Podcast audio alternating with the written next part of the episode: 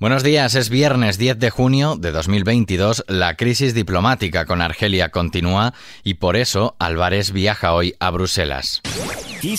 Noticias con Daniel Relova.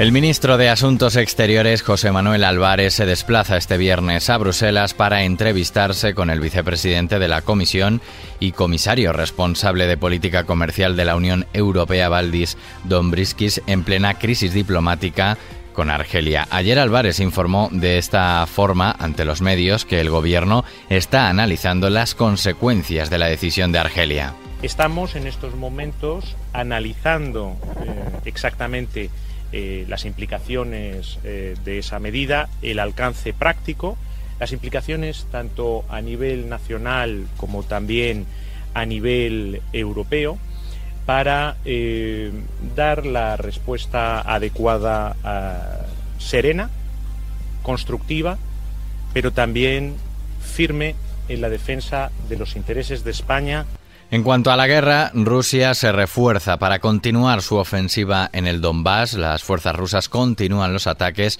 contra las posiciones locales en Severodonetsk, en especial por el este de la ciudad, según el último informe del Instituto para el Estudio de la Guerra. Mientras, el presidente ruso Vladimir Putin, para justificar la invasión de Ucrania, se equiparó ayer con el zar Pedro el Grande. El jefe del Kremlin realizó una analogía entre las batallas libradas por el emperador hace tres siglos y su actual ofensiva en el país vecino.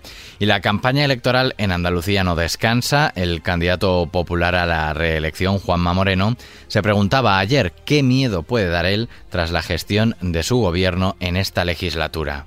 ¿Qué miedo doy yo? ¿A quién me voy a comer yo?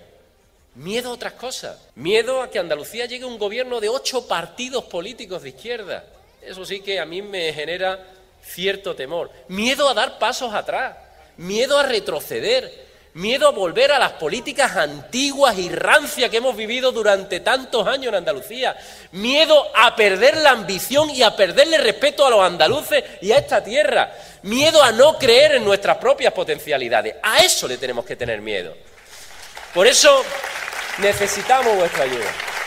Por su parte, el socialista Juan Espadas aseveró a Moreno Bonilla que ningún socialista en Andalucía, votante progresista, dice, le votará el próximo 19 de junio. O escucho al señor Moreno Bonilla que sigue LR que R, está pesadito pidiéndole el voto a los socialistas y diciendo que él se ve como Macron. Fijaros, Macron jamás hubiera acordado nada con la ultraderecha.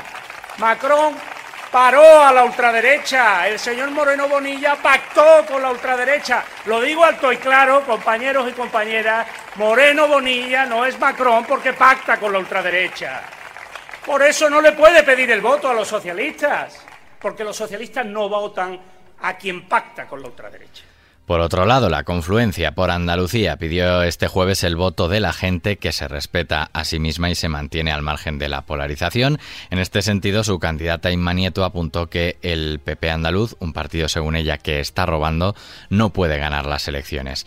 Volvemos al panorama internacional. La visión para América de Biden está a años luz de la que tuvo Trump. De esta forma, presumía el presidente de Estados Unidos, Joe Biden, de las propuestas de su gobierno para las Américas respecto a las que hizo su predecesor Donald Trump. En su discurso en la primera plenaria de la Cumbre de las Américas que se celebra hasta este viernes en Los Ángeles, Biden volvió a centrar su alocución en la idea de que el continente americano debería ser la región más democrática del mundo. Sin embargo, el presidente estadounidense y su homólogo brasileño Jair Bolsonaro expusieron sus diferencias sobre cómo preservar la Amazonía en una primera reunión bilateral fría. Y en la primera audiencia del comité que investiga el asalto al Capitolio, el demócrata Benny Thompson ha manifestado que el expresidente Trump estuvo en el centro de la conspiración del ataque. También afirmó que el grupo ultraderechista Proud Boys estuvo detrás del ataque al Congreso de Estados Unidos y horas antes del asalto,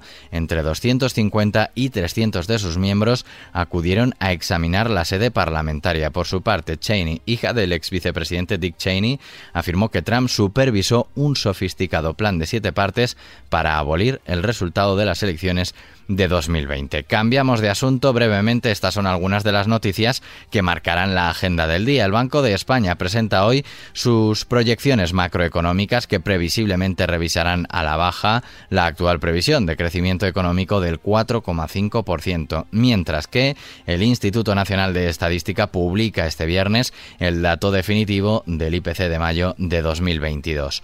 Continúan las labores para intentar controlar el incendio en Sierra Bermeja, Málaga, que ha más de 2.000 hectáreas y que obligó al desalojo de miles de personas de sus hogares y al despliegue de un amplio dispositivo.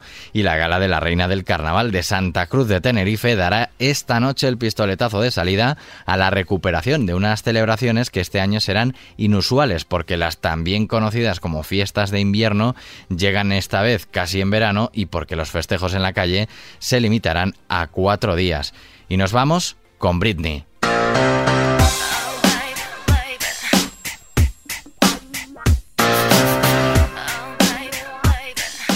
El ex marido de Britney Spears, Jason Alexander, intentó interrumpir este jueves la boda de la cantante con Sam Asghari, su novio desde hace cuatro años, al acceder a su hogar horas antes de que la pareja contrajera matrimonio en una ceremonia privada. Según el diario TMZ, dedicado a las noticias sobre famosos y celebridades, el hombre logró esquivar el perímetro de seguridad de la mansión, ubicada en el sur de California, y retransmitió en directo a través de Instagram su recorrido por los pasillos de la casa hasta que encontró una carpa decorada como con una capilla en la que aparentemente pues se celebrará la boda. Finalmente fue detenido. Se desconoce la lista de invitados al enlace, aunque medios como Fox News han afirmado que Madonna, Paris Hilton y otros rostros conocidos acudirán a la cita.